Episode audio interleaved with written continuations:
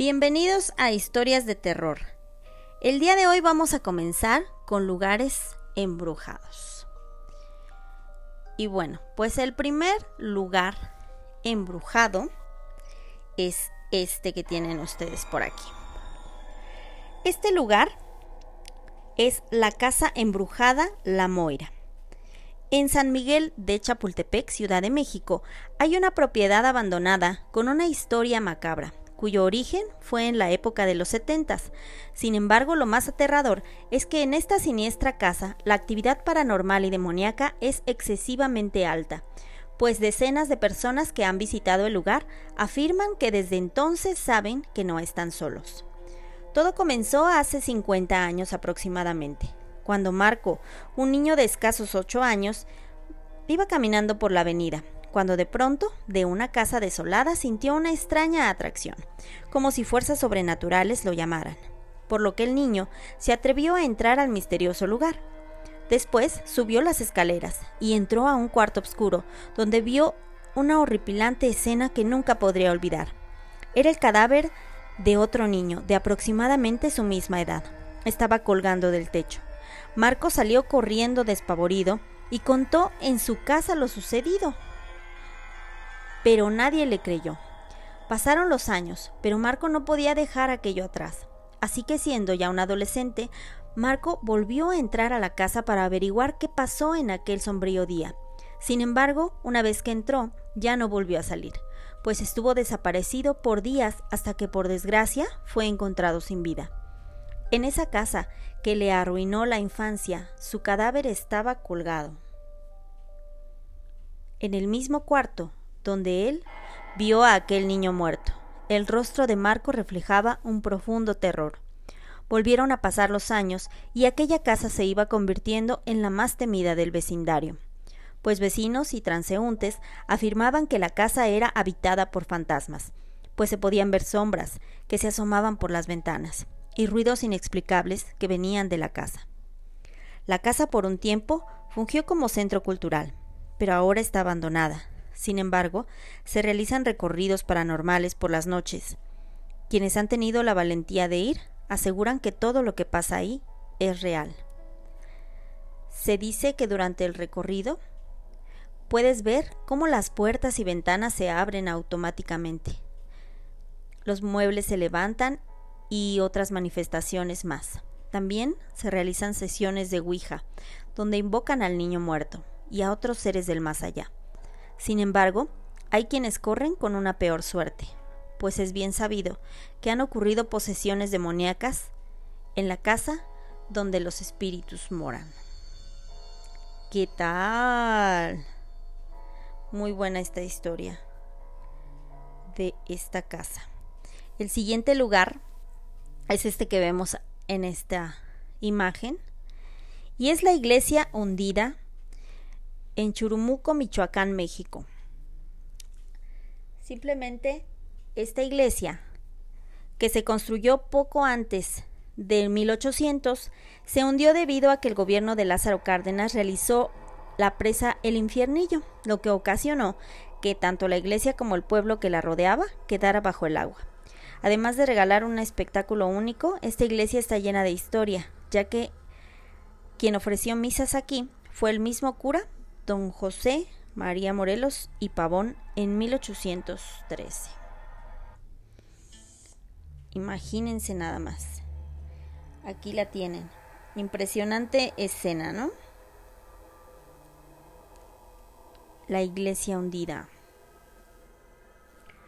El siguiente lugar todos, los todos lo conocemos, algunos tuvimos la oportunidad de ir y es nada más y nada menos que la feria de Chapultepec, que es impresionante verla ahorita completamente sola. La feria de Chapultepec fue un proyecto generado por el gobierno del Distrito Federal, ahora Ciudad de México, inaugurado el 24 de octubre de 1964 como uno de los primeros parques de atracciones en México, bajo el nombre de Juegos Mecánicos de Chapultepec, por el presidente Adolfo López Mateos y el regente capitalino Ernesto Uruchutú. con un total de 14 atracciones y la primera en servicio fue la, la famosísima montaña rusa. En 1993, después de una licitación, el parque de atracciones pasó a la administración de la iniciativa privada a manos del Grupo Empresarial Chapultepec SADCB, comprometidos a reabrir el parque en tan solo 100 días. En ese tiempo, y con una gran inversión, se realizó una modernización y estructuración completa del parque, añadiendo 43 atracciones más, dando un total de 56. En ese año se remodeló la montaña rusa con la participación de 239 personas, 175 para pintarla en un tiempo aproximado de 1080 horas y un total de 40.000 litros de pintura. Las 55 restantes se ocuparon de la remodelación y las pruebas y ajustes del sistema computarizado. También se reinauguró la Casona del Terror, aumentando el doble de su tamaño y agregando nuevos escenarios. En ese año 1993, la Corporación Interamericana de Entretenimiento compró el parque e inició una serie de ajustes. Ahí fue cuando se cambió el nombre a la Feria de Chapultepec Mágico. El 14 de diciembre de 1993, el presidente de la República inaugura oficialmente la feria Chapultepec Mágico, que hasta la fecha de su clausura continuaba siendo uno de los parques de atracciones más exitosos de Latinoamérica, logrando cifra récord de hasta 3 millones de visitantes en este año en ese año, obteniendo el puesto número uno de visitantes en un parque de atracciones a nivel latinoamericano. Entre el 2000 y el 2008 se incorporaron nuevas atracciones como espectáculos novedosos dentro del entretenimiento. Una de sus máximas incorporaciones ha sido la montaña Infinitum, actualmente Quimera, ya que cuenta con tres giros de 360 grados. De ahí su antiguo nombre y 35 metros de altura. Al mismo tiempo, se inauguraron atracciones como Cóndor y Power Tower, actualmente Torre Pepsi. En 2009, Grupo Entrete Park, compañía mexicana dedicada al entretenimiento, adquirió la Feria de Chapultepec Mágico en el Distrito Federal y Selva Mágica en Guadalajara, administrándola desde entonces. Seis años más tarde, en 2015, cambió de propietario a Ventura Entertainment, invirtiendo un millón de pesos en mantenimiento correctivo y preventivo de las atracciones. Hasta la fecha, no se había concluido ese proceso. El 13 de octubre del 2019, la Feria de Chapultepec anunció en su sitio web oficial que dejarían de operar el parque. Esto a causa de un accidente en la montaña rusa Quimera el 28 de septiembre del 2019 que causó la muerte de dos personas y dos más resultaron gravemente heridas al descarrilarse el último vagón del juego, mientras este se encontraba en operación. Actualmente se encuentra parcialmente abandonado y se cuenta que Six Flags sería quien tomaría las instalaciones de este parque. Platícame si tú alguna vez asististe a este parque. Los voy a leer, voy a ver quién sigue conectado por aquí. Bienvenidos los que han estado llegando. Saludos a todos. Vamos a ver quién anda por aquí. Ya están conectándose todo. Isabela, saludos. Jesús, Senku, mm, Manuel, saludos. Brandon, ya llegó Brandon, Naum, bienvenidos, Daniel Ballesteros, saluditos. Ahí está.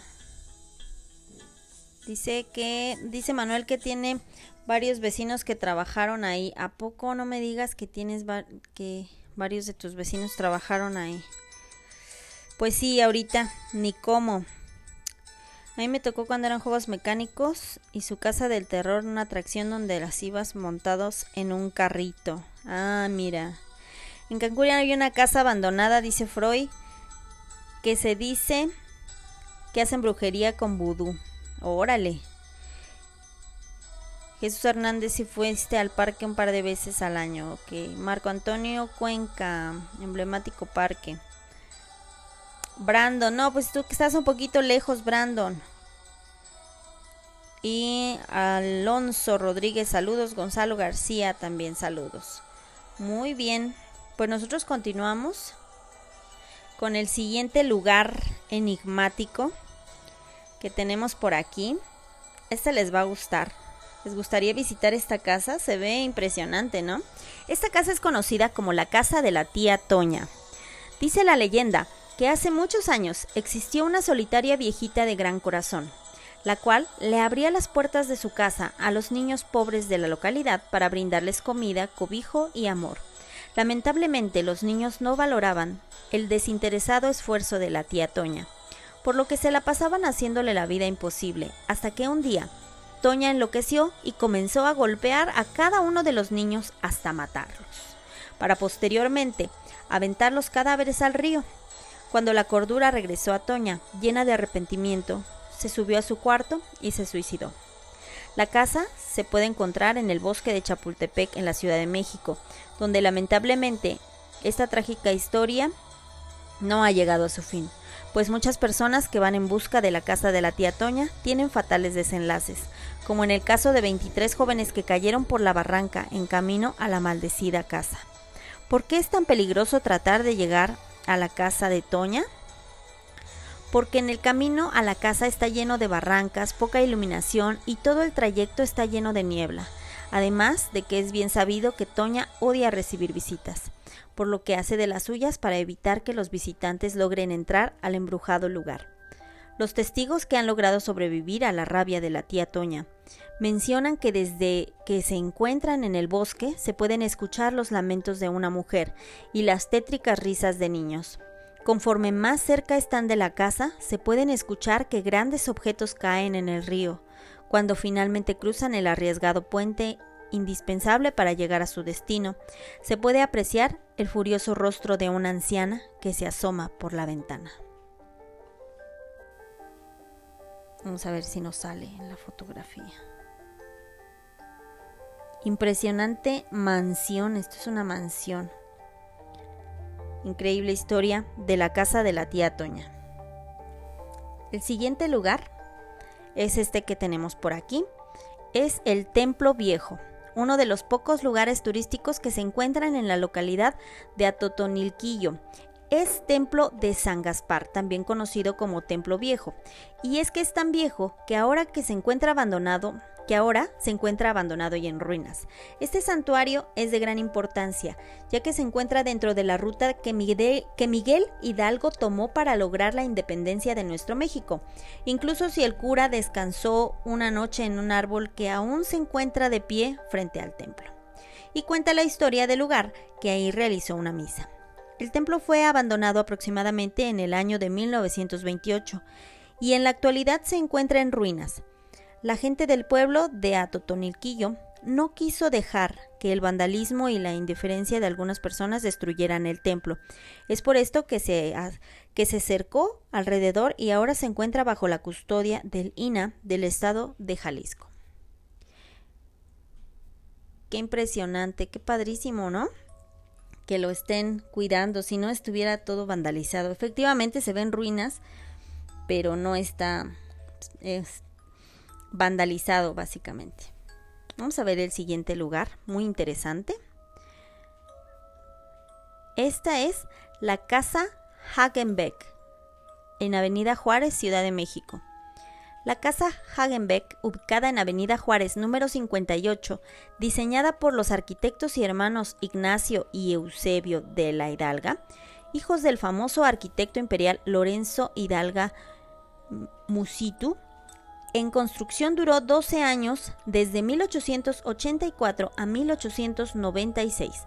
Fue casa, luego oficinas y hasta poco después del sismo del 85 en la Ciudad de México fue el cine Variedades. La casa de don Agustín Hagenbeck y Guadalupe Lama fue heredada a su hijo don Antonio Hagenbeck Lama y ahora solo se conserva esta fachada que vemos por aquí la cual está un poco vandalizada, ¿ya la vieron? Pero impresionante casa. Lugar abandonado, enigmático y muy bonito. Vamos a continuar con el siguiente lugar enigmático. Es el que ustedes están viendo aquí. Este es el túnel La Lumbrera. en Huixquilucan. Por muchos años pasó por aquí el tren México-Uruapan.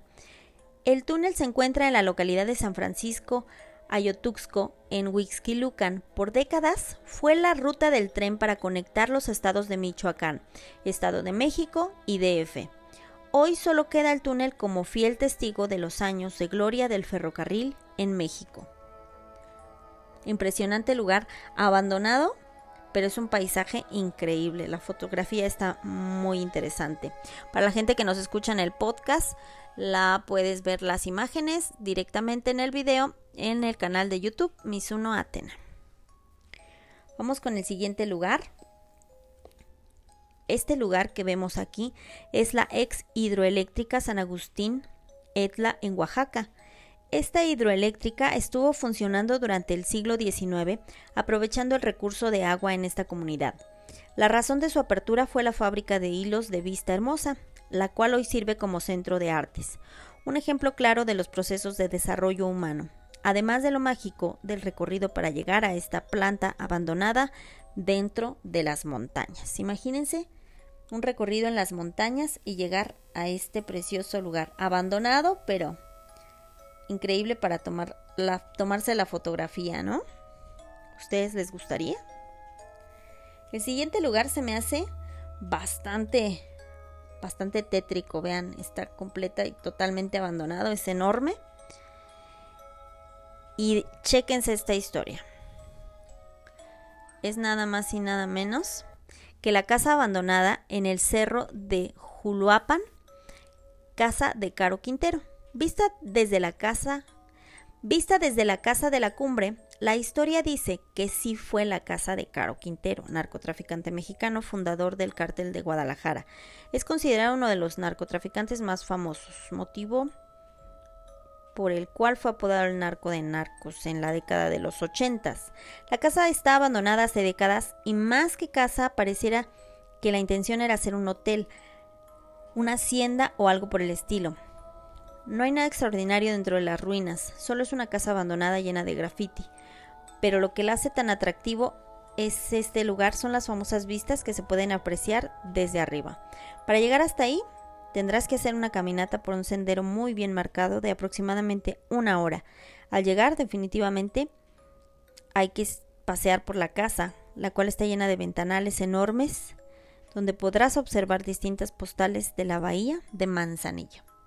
Un recorrido, vámonos a un recorrido chicos, miren nada más ahí está estas personas ahí en el techo operando su dron que sacó esta magnífica fotografía.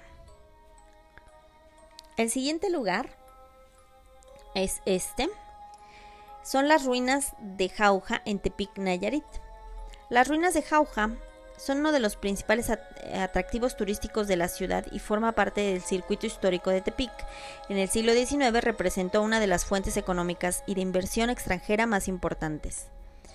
La edificación de la textilera, que fue una fábrica textilera de la empresa británica Barron y Forbes en la primera mitad del siglo XIX, esta inició en 1833 y fue inaugurada en 1838 hasta que en el 1947 se produjo un incendio, dejando vestigios que hoy son el principal atractivo turístico de Nayarit. Vean nada más, qué impresionante. Imagínense si fue un incendio, por ahí ha de estar súper interesante para las fotografías, por si algún día llegan a ir a este lugar. ¿Qué tal? padrísimo, ¿no? Y bueno, vamos a ver qué hora es. Todo está perfecto. Muy bien, chicos. ¿Quieren que les lea una historia? Creo que nos queda un poco, un poco de tiempo para contar la siguiente historia. Antes de pasar a lo que a lo que será el, el país invitado del día de hoy. Vamos a, a ver, vamos a intentar ingresar a la historia compartida por nuestro amigo Jesús Hernández aquí presente. A ver amigo, vamos a intentar. Ah, ya, ya, ya, ya, ya. Déjenme ver. Tuve un poquito de error para. Para. Para tener tu historia, amigo. Me parece que va a tener que ser en el siguiente programa. Muy bien, chicos, vámonos con el país invitado. Japón. En esta noche toca la invitación a Japón como país invitado de las leyendas más terroríficas. Japón es de los países que tienen las leyendas más aterradoras. ¿A poco no han visto ustedes alguna película eh, japonesa que les haya puesto o, o oriental que les haya puesto los pelos de punta? ¿A poco no? Padrísimo, la verdad es que es súper interesante y bueno pues vamos a platicar estas historias que, bueno, eh, de verdad les van a gustar. La primera de las historias que tenemos en esta noche japonesas es la de Kuchisake Onna. Ahorita la van a identificar. Seguramente ustedes han visto, han eh, visto la leyenda, la han leído por ahí, pero vamos a comentarla en esta, en esta ocasión. Que es la chica de la cara cortada. Kuchisake Onna. Ahí la tienen. Y bueno, pues su historia es muy interesante y vamos a leerla. En este momento vamos a leerla. Vamos a poner la musiquita. Y bueno, pues déjenme comentarles que la mitología japonesa es, bueno, súper rica en leyendas y seres extraños. La ciudad de Tokio se podría considerar como fuente y origen de muchas de estas historias. Quien visite este lugar puede encontrar numerosas historias y leyendas urbanas que hacen referencia al folclore típico de la zona. Las narraciones que muchas veces han perdurado en el tiempo con el único fin de asustar a niños y a turistas. Estas narraciones, por otro lado, no dejan de producir escalofríos a todo aquel que las escucha. Este es el caso de Kuchisake Ona, la mujer con la boca cortada, una aterradora leyenda que al día de hoy sigue generando pánico entre los jóvenes de la ciudad. Cuenta la leyenda que hace muchos años una bellísima mujer contrajo matrimonio con un destacado y respetable samurái, al parecer, la mujer era tan hermosa como promiscua, y es que además de contar con numerosos pretendientes que la seguían cortejando a pesar de su matrimonio, ella misma sucumbía a los placeres de la carne con muchos de ellos. Su marido, que al principio desconocía las prácticas extramatrimoniales de su joven esposa, se enteró un día de todos los episodios de adulterio que había cometido. Según cuenta la leyenda, el samurái entró en un estado de cólera increíble. Se dirigió hacia su mujer, cortándole la boca de lado a lado con su espada, mientras le gritaba, ¿Crees que eres hermosa? Una vez que hubo terminado de cortar completamente la boca de la joven, terminó la faena diciéndole, ¿quién pensará que eres hermosa ahora? Cabe destacar que la mujer con la boca cortada falleció, dejando a su marido con la eterna culpa de su muerte.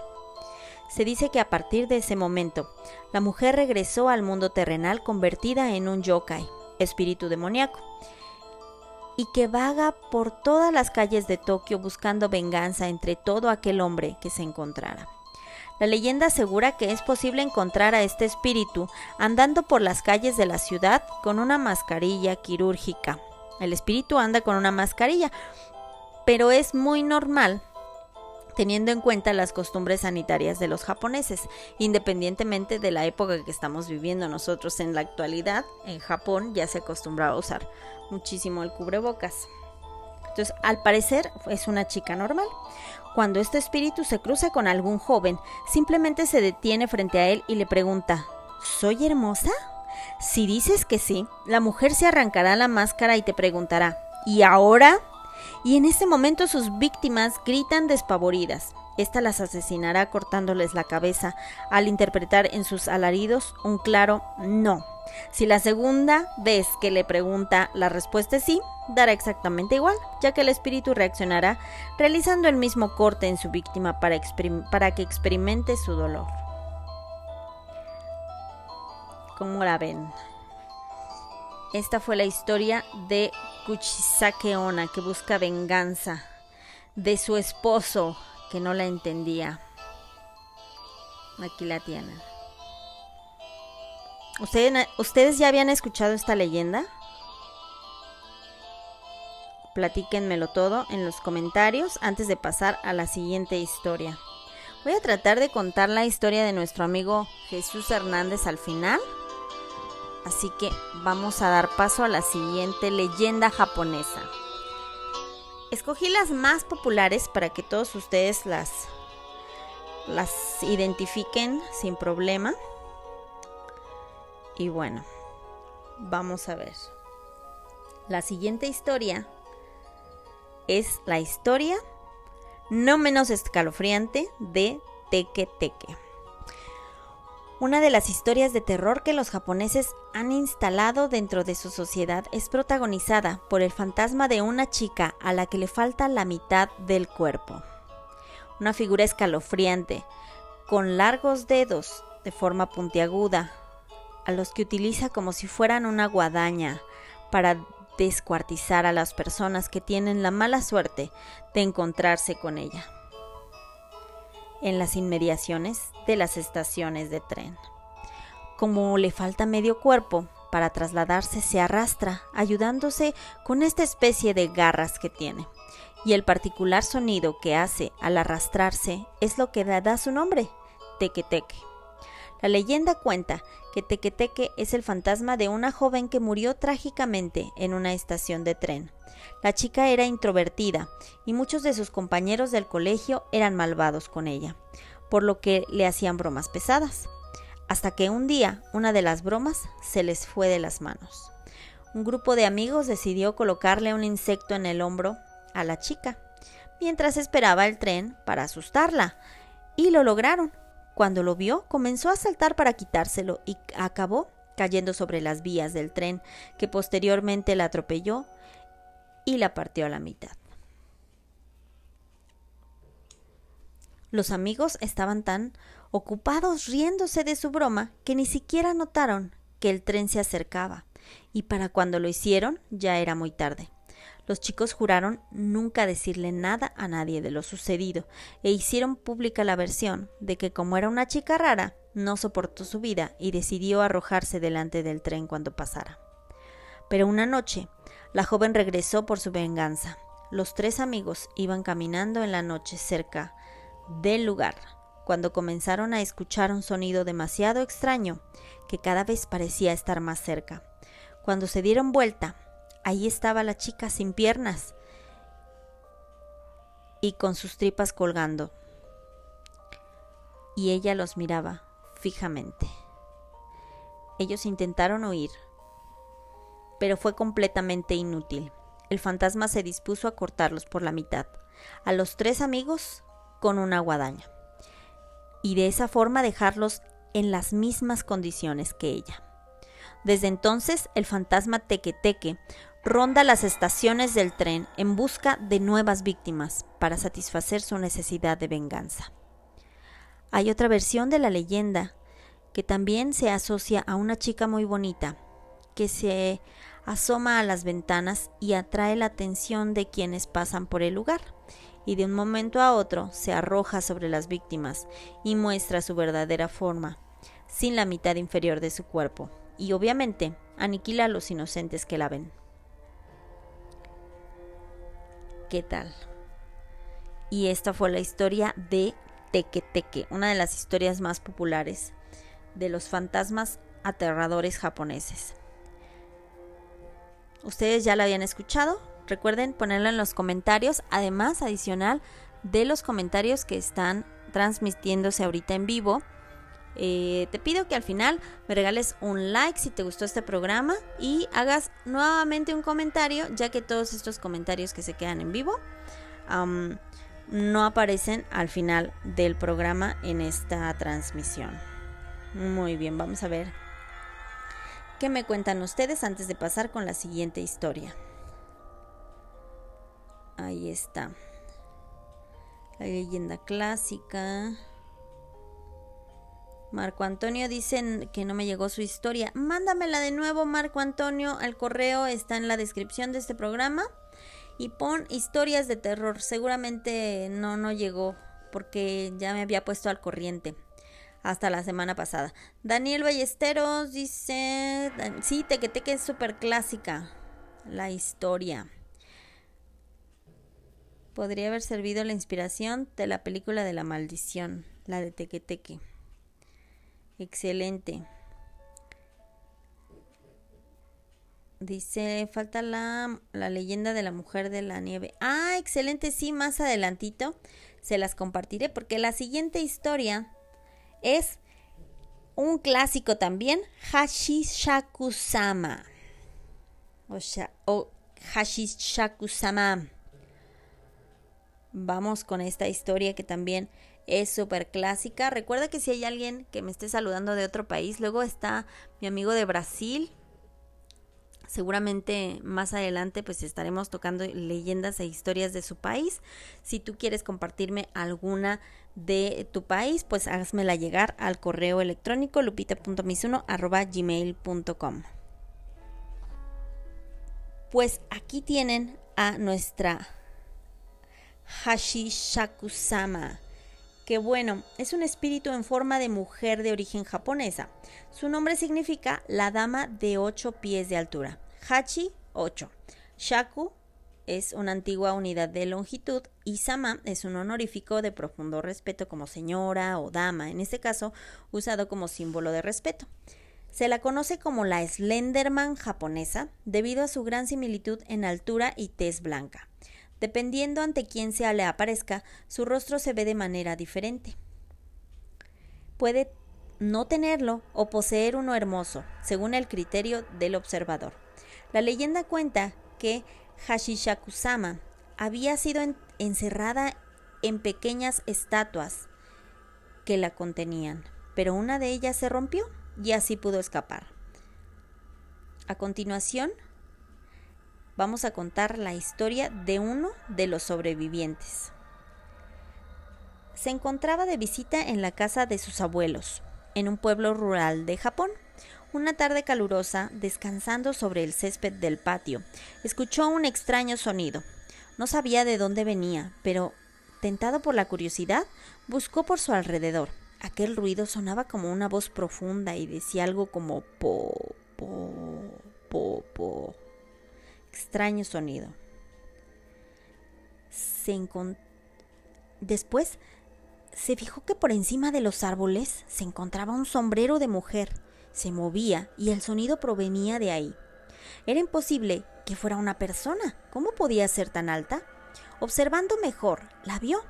Una mujer extremadamente alta entre las ramas.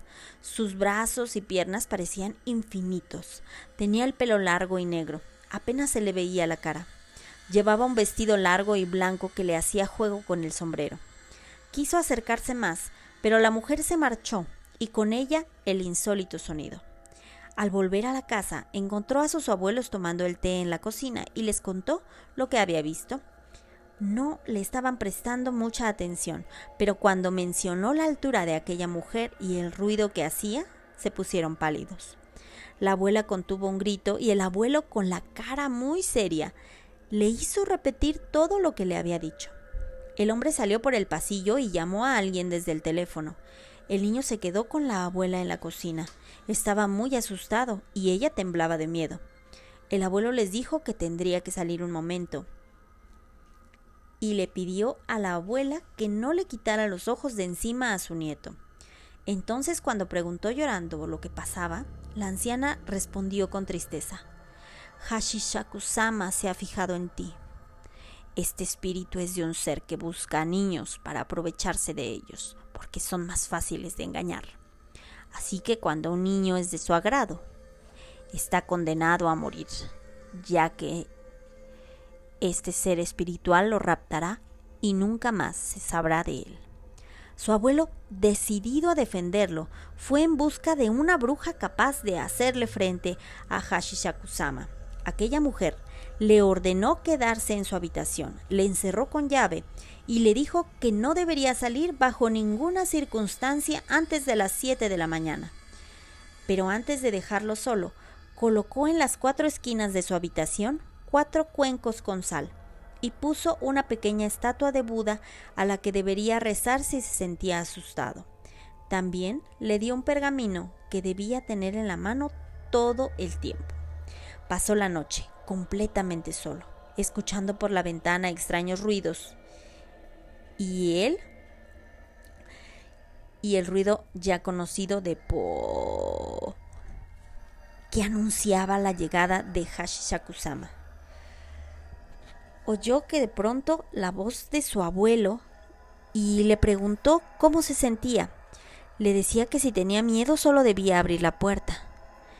El temor que sentía era tanto que estuvo a punto de hacerlo, pero rápidamente recordó lo que la bruja le había dicho. Y muerto de miedo, se arrodilló ante el Buda y rezó y rezó aterrorizado, muy aterrorizado y lloroso. La sala en los cuencos se estaba volviendo oscura. Aquella noche fue casi eterna y el golpeteo de la ventana no pausaba. Al llegar el día, la sal se mostraba completamente negra. Miró el reloj y vio que ya podía salir. Sus abuelos lloraron de la felicidad al verlo, sano y salvo. El abuelo sin demora los sacó a todos de la casa y le subieron a una furgoneta en medio de ocho hombres del pueblo. La bruja conducía. Sentado entre aquellas personas, le dijeron que aunque tenía graves problemas, solo debía mantener la cabeza baja y cerrar los ojos, pues solo él podía ver a Hashishakusama. Sin embargo, sin embargo, hasta que uno le diga Dios mío, perdón, perdón. Sin embargo, hasta que a uno le digan que cierre los ojos para abrirlos, ¿no? Basta que a uno le digan que cierre los ojos para abrirlos. Es decir, no hizo caso y abrió los ojos. Mantuvo la cabeza baja, pero vio por la ventana y ahí estaba ella, flotando en el costado del bosque, con su vestido blanco. Acercó su cara a la ventana bruscamente. El niño gritó y cerró los ojos más fuerte y lo más fuerte que pudo mientras empujaba el pergamino en su mano que tenía desde la noche anterior. Escuchó el ruido de po, po. Los demás no podían verla ni escuchar el escalofriante sonido, pero sí podían oír cuando golpeteaba en la carrocería o en las ventanas. La bruja comenzó a rezar tan fuerte que su rezo se convirtió en gritos, pero al cabo de un tiempo la voz y los golpeteos se esfumaron. Esa es la historia de cómo sobrevivió. Nunca jamás ha podido regresar a la casa de sus abuelos, pues corre el riesgo de que el fantasma busque raptarlo de nuevo y terminar lo que dejó inconcluso. No se sabe qué es lo que hace con sus víctimas. Algunos dicen que se alimenta de la esencia juvenil de sus presas. Nuestra Hashishakusama, ahí la tienen. ¿Qué les parece? impresionante, ¿no? Ahí la tienen en la ventana. ¿Tú ya habías escuchado esta historia? A ver, platícamela en los comentarios. Recuerdan los amigos del podcast que estamos completamente en vivo en mi canal de YouTube, Misuno Atena. Puedes encontrar el link también en la descripción de este podcast. Vamos a ver. Isaac, saludos. Brandon, dice clásicos de la cultura. Draco, saludos. Tengo en una revista la leyenda de Yukihime. Muy bien, sí, la, podemos eh, comentar a la próxima que nos toque Japón. Recuerden que vamos a ir eh, sorteando los países para ir contando leyendas e historias internacionales. Dice John, yo soy de Ecuador, ¿cuándo vienes para acá? Saludos John, pues ahorita que pase todo esto, pero miren, curiosamente Ecuador no ha sido de los de los seleccionados para contar historias de allá. Y si puedes mandarme algunas historias y leyendas de tu país, amigo, que me, que me puedas aportar. Freud dice, la historia de Momo empezó a contarse hace un año salió. La leyenda de Hashi también es clásica. Bueno, pero acá, Hashi es triste, esta es de terror, ¿no? Octavio Paz, te mando un abrazo, saludos. Brandon, muy buena historia. Jorge, está chida la historia. Es vieja esta leyenda, dice Daniel. Sí, muy bien. Otoniel, saludos y ya la habías escuchado. Quise poner las más características para, bueno, para comenzar porque seguramente tendremos de invitado a Japón en algunas otras ocasiones. Y bueno, vamos con la siguiente parte de este programa que bueno, seguramente les va a encantar, encantar. Y bueno, pues en esta ocasión encontré un súper, súper, este, evidencia paranormal. Así que este programa es de terror. Ya saben que dividimos el programa en varias secciones. Y bueno, pues en esta última vamos a ver algunas evidencias de fantasmas en cementerios, así como lo escucharon.